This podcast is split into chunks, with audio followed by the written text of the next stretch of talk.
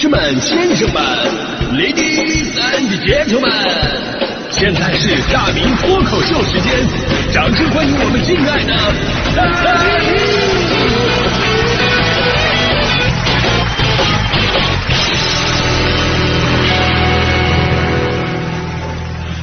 好，欢迎各位来到今天的大明脱口秀，我是大明啊。今天呢，咱们说最伟大的零食，我相信在咱们中国呀，辣条那绝对拥有最多的选票。就辣条这个东西非常神奇，你发现没有？无论是年轻人，还是小孩子，还是说上了岁数的中年人，无论是男是女，都无法对这个辣条呢完全免疫。我身边呢就有中年人啊，看到桌上有辣条，都问：哎，这什么呀？啊，别人说了是辣条，然后他们都会一脸鄙夷啊。这就是辣条啊，垃圾食品。人问那你吃不吃啊？中年人摇头说我不吃。人家打开了，直接递给他一片，塞到嘴边了，吃不吃？中年人说了，我说的不吃不吃，你给我拿我给尝一口。啊，吃完了特别嫌弃，啥玩意儿都是油啊，你再给我来一片。别问我为什么对这个过程描写的是如此之细致，因为那个中年人就是我。我真的以前呢，我从来不吃辣条，因为我记得我们小的时候没这个零食。那现在嘛，因为它确实太火了呀，对吧？你感觉你要不吃它的话，你真的就是中年人了呀。你包括很多小朋友也是，小朋友小嘛，口口声声，哎呀，我不吃辣椒，我怕辣。家里边菜里边如果放辣椒，他都不带吃的。但可在学校里边，啊，偷偷摸摸自己买辣条吃。所以这个东西特别的神奇，一边啊把人辣的嘶哈嘶哈的，另一边呢就控制不了的就在嘴里想往嘴里边塞。所以呢，有首歌唱的好嘛。呼，呼哈！我颠颠又倒倒，爱吃辣条，有万种的委屈就来一包，它价格低且味道好，只卖五毛钱一包，蜂蜜万千老与少。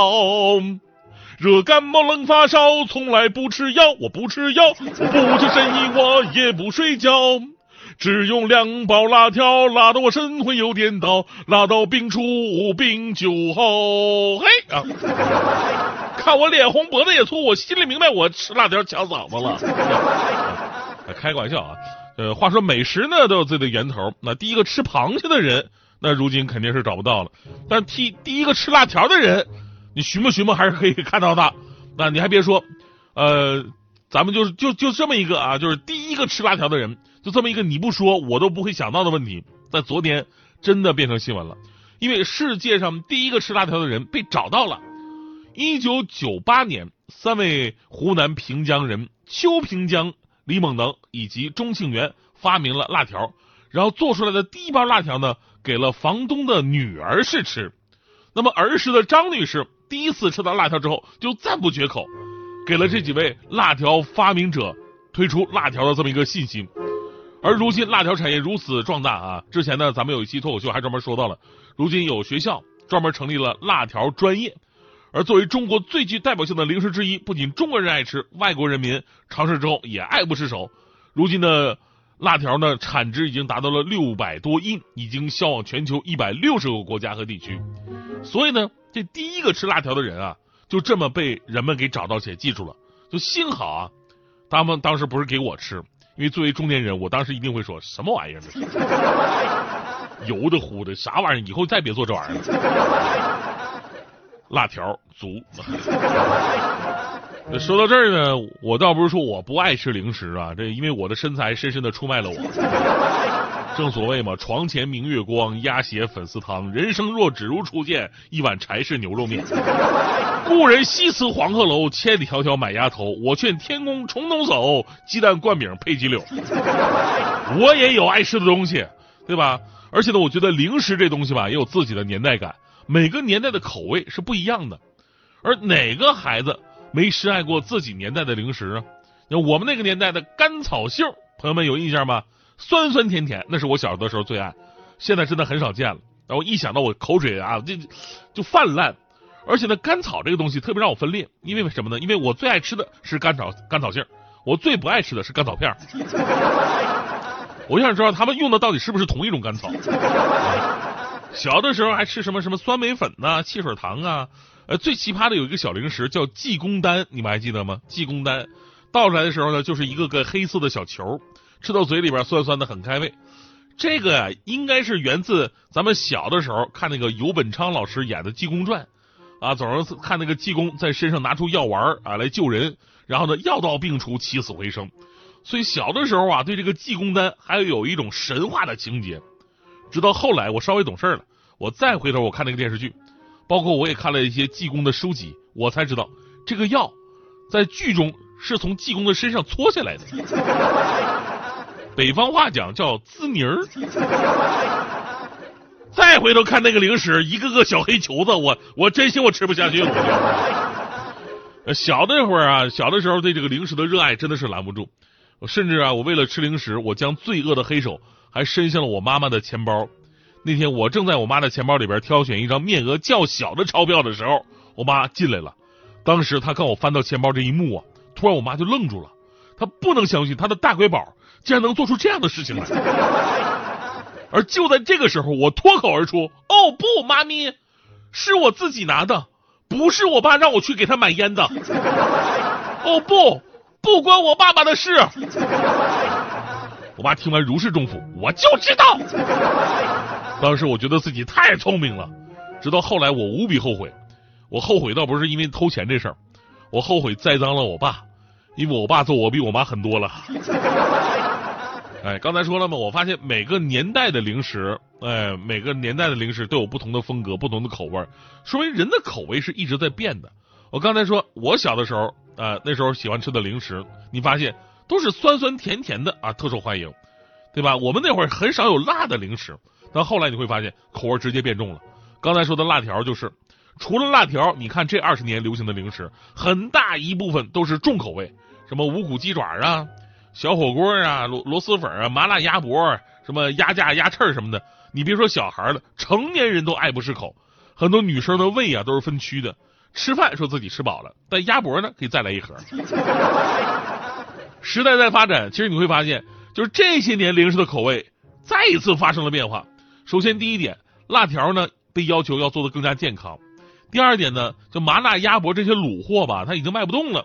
前两天嘛，不是卤味巨头。周黑鸭业绩大降超百分之九十，也是冲上了话题热搜，引发了市场关注。第三点呢，现在崇尚健康饮食，零食针对重点人群之一的孩子们，他们在学校里边已经没有什么小卖部了啊，他们已经买不到自己想吃的这些东西了。而家长呢，对孩子的口味也进行了严格的管理，就好像在这个电视剧《三体》里边啊，有这么一段剧情嘛，当时警官大使带着这个汪教授的女儿去吃这个卤煮啊，吃冰淇淋呢。汪教授知道这事儿之后吧，悲伤的自责说：“自己的心怎么那么大？怎么能让这个女儿跟这种人混啊？怎么能吃卤煮？怎么能吃冰淇淋呢？这这是很多家长如今的真实写照。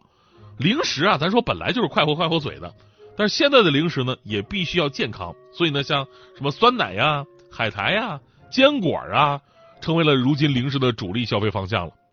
这里边吧，我觉得那个酸奶呀，包括坚果都还好，我就觉得海苔这个东西。”真不是个东西，你不说它是最伟大的零食吧？它也起码也是最神奇的零食。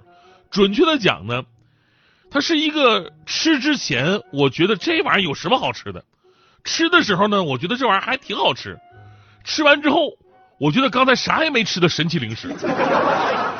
就吃完一袋海苔的感觉，就好像在海边站了一会儿，除了嘴里边有咸咸的感觉，其他什么都没有发生。所以呢，这几十年来属于你的最伟大的零食到底是哪一款呢？当然，最后我要说呀，这个零食越来越健康肯定是好事，毕竟嘛，身体健康是咱们生活的头等大事。所以我们也希望以后的零食啊，能够越来越好吃，越来越健康。而最后要说，我心目当中最伟大的零食，其实有一个唯一的答案，那就是方便面，独一无二的存在。不仅是我，我相信很多小伙伴都会同意，方便面是这个世界上最伟大的发明之一。它简单方便，治愈了多少深夜饥饿的灵魂，拯救了多少饥肠辘辘的可怜人。它是一种你很久不吃就会特别的想，然后天天吃呢，你还会怀疑人生的食物。它既是主食也是零食，这怎么区分呢？吃两包就是主食，吃一包就是零食。而且它如今的做法还多种多样，绝对可以算上美食了。而直到前两天我还听说呀，说这个方便面还有一个新的功能，就是解压。天呐，我当时就不可思议，我觉得这个太好了吧！方便面不仅可以饱腹，还能解除现在人的这种压力。这种零食，你说它不是最伟大的话，谁还能最伟大呀？所以我就特意了解了一下这个方便面的解压方式。我问了一下身边的年轻人，大迪啊，大迪告诉我说，这个心情不好的时候吧，只要捏方便面，把面攥在手里边使劲的捏，就可以发泄负面情绪。我说真的可以这么神奇吗？然后昨天晚上我就在家试了一下，我当时我拿起面，我捏了一下，啊！我为何不仅没有解压，还变得更加痛苦了？是我捏的还不够用力吗？那我就大力一点啊！为什么越用力越痛苦呢？后来我想明白，在这里呢，我要温馨的提示收音前的各位朋友们啊，想用这种方式解压呀，这个咱们一定得呃得等这个煮面的水凉了以后咱们再捏，要么直接捞起来捏太烫了这玩意儿。